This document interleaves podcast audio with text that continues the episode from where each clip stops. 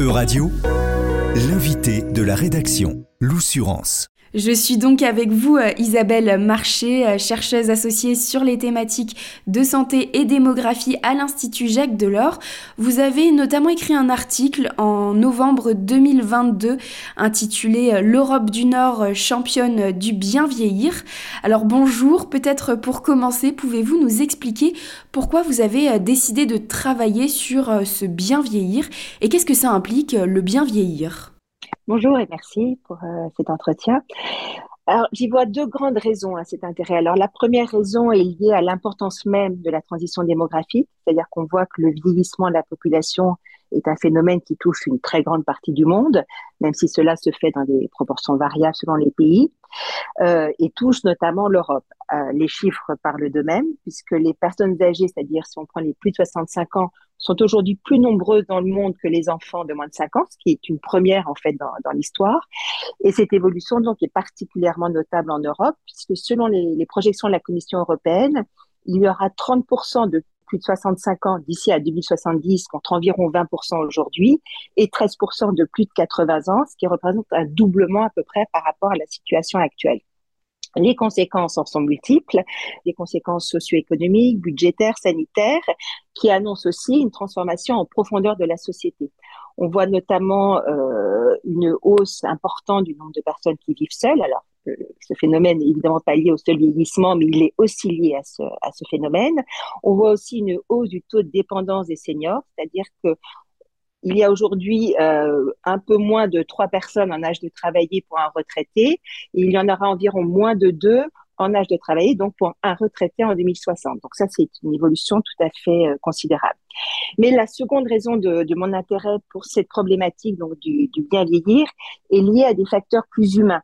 C'est-à-dire que effectivement, la question du vieillissement est, très souvent, trop souvent, dirais-je, réduite à sa dimension socio-économique, donc les questions de retraite, de marché du travail, de soins de santé, etc. Or, il y a une dimension beaucoup plus large de ce vieillissement qui est justement donc sociale, sociétale, psychologique, et et c'est une dimension à laquelle il est très important de se préparer aussi. Il est très important de s'en préoccuper pour préparer aussi au mieux nos sociétés à, l'avenir et notamment à l'arrivée à l'âge de, de, la retraite de ce qu'on appelle les baby boomers, c'est-à-dire cette génération très nombreuse née entre 1945 et 1965 et donc d'aider la population à bien vieillir. Et cette augmentation, on imagine, est liée à l'augmentation euh, de l'espérance de vie Effectivement, l'évolution démographique en tant que telle est liée à deux facteurs euh, concomitants. D'une part, une baisse généralisée de la natalité. On a vu encore récemment les chiffres publiés en France, des chiffres publiés là cette semaine en Belgique. Mais aussi, euh, elle est liée aussi à une augmentation, et là c'est tout à fait louable, une augmentation de l'espérance de vie à la naissance. Alors, l'espérance de vie dans l'Union européenne a augmenté euh, de 10 ans environ ces 50 dernières années. Elle devrait continuer à augmenter selon les projections, même si on en a vu ces dernières années une légère baisse liée euh, à la pandémie de Covid. Donc, avec des chiffres qui aujourd'hui atteignent en moyenne dans l'Union européenne donc une espérance de vie d'environ 80,7 ans euh, en 2022, avec des fluctuations importantes, d'abord entre les pays, c'est-à-dire que ces chiffres passent, euh, euh, s'échelonnent d'environ 83 euh, ans en Espagne à 74 ans seulement en Bulgarie, avec des inégalités selon les sexes, enfin selon les sexes, puisque l'espérance de vie est de d'environ 78 ans pour les hommes et d'un peu plus de 83 ans euh, pour les femmes. Les femmes continuent encore aujourd'hui de vivre plus longtemps que les hommes, même si l'écart se réduit. Et cet égard est lié notamment aux habitudes de consommation des hommes en termes d'alcool, de tabac, de, de régime alimentaire. Et enfin, il y a des inégalités selon le niveau socio-économique. Dans votre article, vous évoquez notamment l'espérance de vie et l'espérance de vie en bonne santé. Quelles sont les différences? L'espérance de vie à la naissance recouvre en fait le nombre moyen d'années qu'un nouveau-né peut s'attendre à vivre. Donc l'allongement de la durée de vie euh, auquel on assiste aujourd'hui repose notamment sur des avancées médicales euh, considérables, mais aussi sur l'amélioration générale des conditions socio-économiques, en tout cas en Europe. L'espérance de vie en bonne santé, c'est autre chose. C'est-à-dire cette espérance de vie en bonne santé concerne l'espérance de vie sans incapacité, sans incapacité liée à une maladie ou à un handicap. Et donc, on s'attache ici davantage à la qualité de la vie plutôt qu'à la longévité. donc, les chiffres, évidemment, sont différents de ceux de, l'espérance de vie en tant que telle, puisqu'on a en moyenne dans l'Union européenne une espérance de vie en bonne santé qui tourne autour de 64 ans, un peu plus pour les femmes, un peu moins euh, pour, les, pour les hommes. Avec là encore des différences importantes selon les pays de l'Union européenne, avec euh, le score, les meilleurs scores enregistrés en Suède avec un peu plus de 73 ans et le moins bon score enregistré en Lettonie avec un peu environ 51 ans. Alors, c'est un indicateur de l'espérance de vie en bonne santé, mais justement en évidence l'importance de, de ce bien vieillir que, que l'on évoquait tout à l'heure. Bien vieillir, en fait, qui donne lieu à diverses approches. C'est-à-dire que on voit par exemple que l'OMS, l'Organisation mondiale de la santé, insiste sur le vieillissement en bonne santé. Donc là, l'idée est vraiment d'aider les personnes âgées à préserver leur santé physique, sociale et mentale, notamment pour pouvoir continuer à prendre une part active dans la société. Alors c'est un état de, bien-être euh, que l'on mesure avec des enquêtes et qui donc en fait repose sur des données relativement subjectives. C'est pour ça que des chercheurs essaient de réfléchir aussi à d'autres approches du, bien vieillir. Et on peut notamment euh, citer cette euh, mesure plus objective du bien vieillir qui a été mise au point par des chercheurs de l'équipe de l'université Paris-Cité, dirigée par l'économiste de la santé Bernard Rapp, et donc, eux définissent le bien vieillir, en fait, comme la différence entre l'âge civil, donc euh, notre âge, quoi, et l'âge physiologique, l'âge biologique. Et euh, ils identifient, en fait, plusieurs déterminants euh, des risques de perte d'autonomie. Euh, il s'agit notamment de la richesse, donc du revenu, du niveau ou non d'isolement social, de l'éducation, donc du niveau d'études, mais aussi des aides publiques qui sont, euh, qui sont allouées dans les différents pays. Et ces travaux confirment le rôle des inégalités socio-économiques dans le vieillissement. C'est-à-dire que de manière assez générale, on voit que les plus démunis ont le plus souvent un âge physiologique beaucoup plus élevé que leur âge civil. Et donc, vous l'avez dit, tout cela est lié avec la prise en charge des personnes âgées. Comment euh, ces personnes âgées euh, sont-elles prises en charge dans l'Union européenne? De manière relativement générale, nos sociétés ont, ont du mal à appréhender euh, le problème du vieillissement, à gérer le vieillissement de leur population. C'est-à-dire qu'on voit que les, les seniors sont souvent vus comme un fardeau. Donc, c'est-à-dire qu'on leur attribue une part importante euh, bah, de la dette, de la dette financière, de la dette écologique. On leur reproche aussi euh, de coûter cher, c'est-à-dire on reproche le coût du vieillissement pour les finances publiques. On dit aussi que finalement, ils n'ont plus d'utilité ou très peu euh, pour les sociétés pour la, pour la société. Et en fait, cette approche entraîne des, problèmes aussi de, de perte d'estime de soi chez les, chez les plus âgés, c'est-à-dire euh, l'impression de, de, ne pas être conforme aux attentes de la société, de ne pas être conforme au modèle d'une société où prime en fait la, la vitesse, la performance, l'obligation aussi un peu permanente de, de s'adapter. Et donc, euh, la vieillesse véhicule des images négatives de dépendance, de poids pour la société, de moindre performance. Or, ces critiques que l'on fait à nos seniors, aux plus âgés, en fait, oublient leur importance pour la société. C'est-à-dire que, que l'on on peut citer l'importante contribution euh, des seniors au lien social et à la solidarité, notamment à travers le, les activités de bénévolat auxquelles beaucoup d'entre eux contribuent. On peut euh, rappeler aussi l'importance des liens intergénérationnels, de la transmission entre les plus âgés et les plus jeunes, l'intergénérationnel qui, sera vraiment intéressant de, de développer de plus en plus. Ça commence à se faire, mais sans doute pas assez.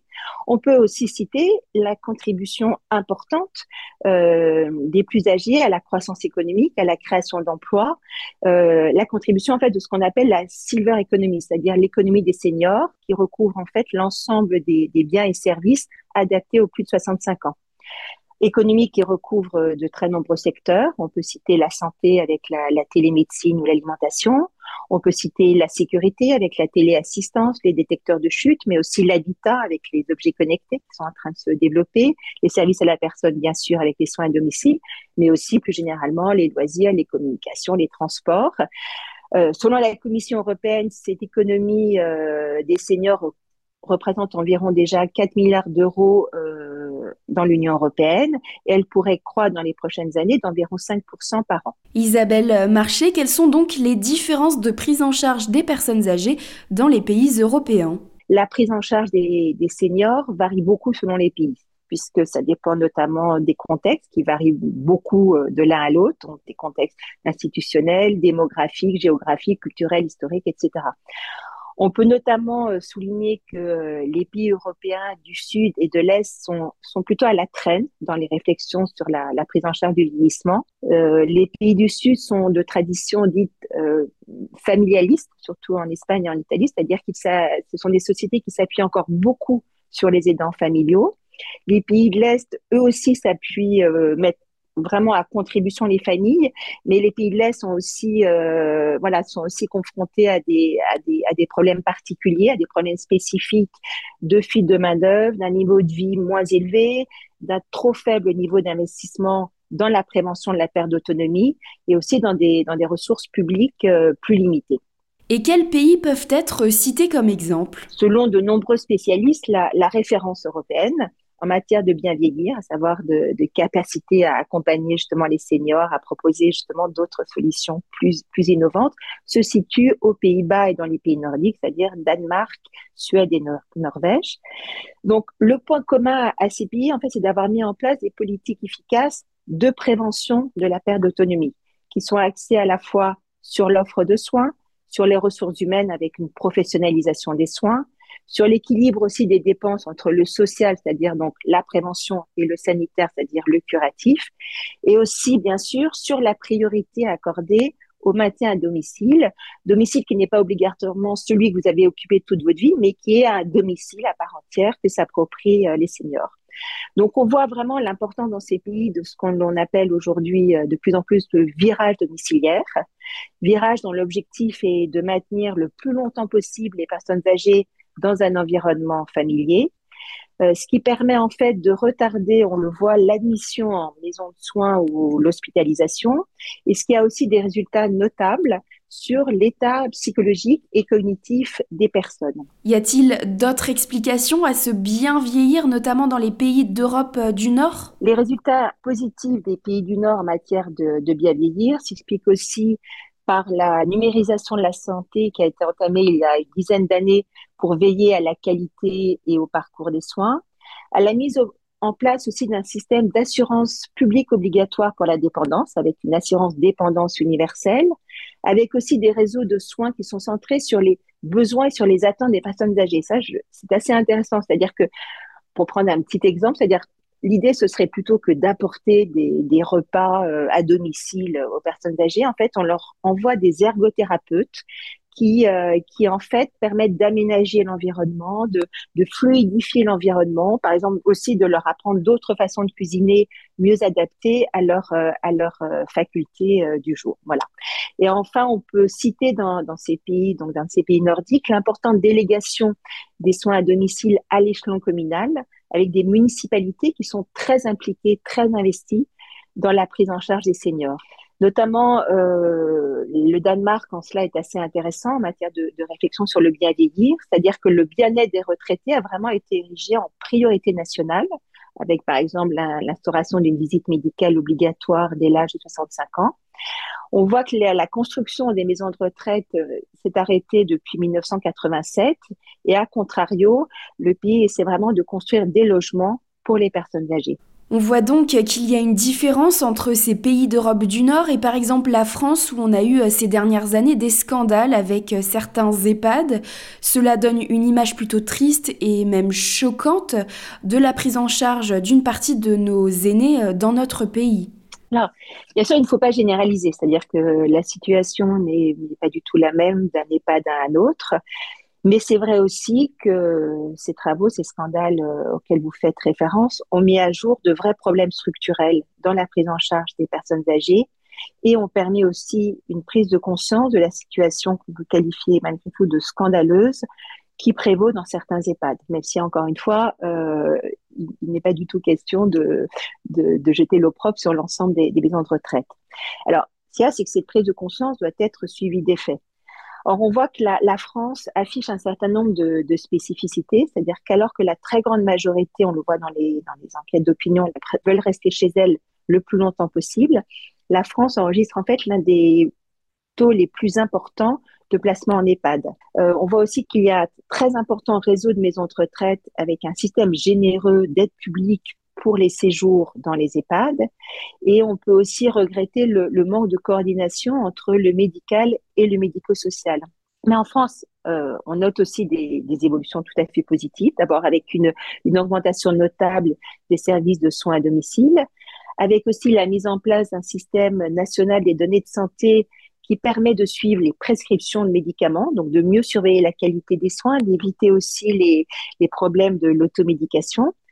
Et on assiste aussi au financement de projets innovants en matière de prévention de, de la perte d'autonomie. Mais alors, que doit-il être fait pour améliorer la situation et donc la prise en charge des personnes âgées, que ce soit en France ou euh, dans les autres pays européens?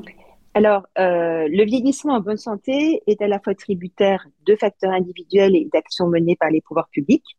Si on voit que le maintien à domicile présente de nombreux avantages, par exemple, il maintient la qualité de vie, il permet aussi de limiter les dépenses publiques en matière de soins de santé et de maisons de retraite, euh, il alimente, donc comme on le disait tout à l'heure, la, la, silver economy. Euh, ce virage domiciliaire soulève aussi un nombre important de questions car pour être réussi, il, faut aussi répondre à un certain nombre de problèmes, problèmes de ressources et des prix des services, problèmes aussi de fourniture de soins de services dans les zones reculées, de distance à parcourir, de délai d'attente parfois dans ces zones-là pour voir un médecin, Problème aussi de détection de la grande dépendance, qui reste évidemment très important. Risque aussi de fracture numérique, c'est-à-dire que le, numérique a un rôle important à jouer justement euh, pour lutter contre l'isolement, mais il faut veiller aussi à, ne pas reproduire ou à creuser cette fracture numérique. Donc, il doit, en fait, ce virage doit être accompagné par une politique publique de grande envergure qui mette en avant donc un certain nombre d'actions. Donc, on peut imaginer, enfin, on peut rappeler l'importance d'embaucher du personnel et de créer des services de proximité. Il est important aussi d'adapter les logements pour en faire des maisons intelligentes dotées de, nouvelles technologies, avec par exemple des chemins lumineux, des capteurs de chute. Il est important aussi d'aménager euh, le mobilier, les carrefours, les passages piétons, donc de manière plus générale l'environnement de ces personnes âgées. Et on peut imaginer parallèlement enfin dans le cadre de ce virage domiciliaire, de, développer des hébergements alternatifs euh, que ce soit par exemple les résidences-services, des colocations entre personnes âgées, des lieux de vie intergénérationnels ou aussi ce qu'on appelle des béguinages solidaires qui permettent en fait de mixer des petites maisons et des lieux collectifs.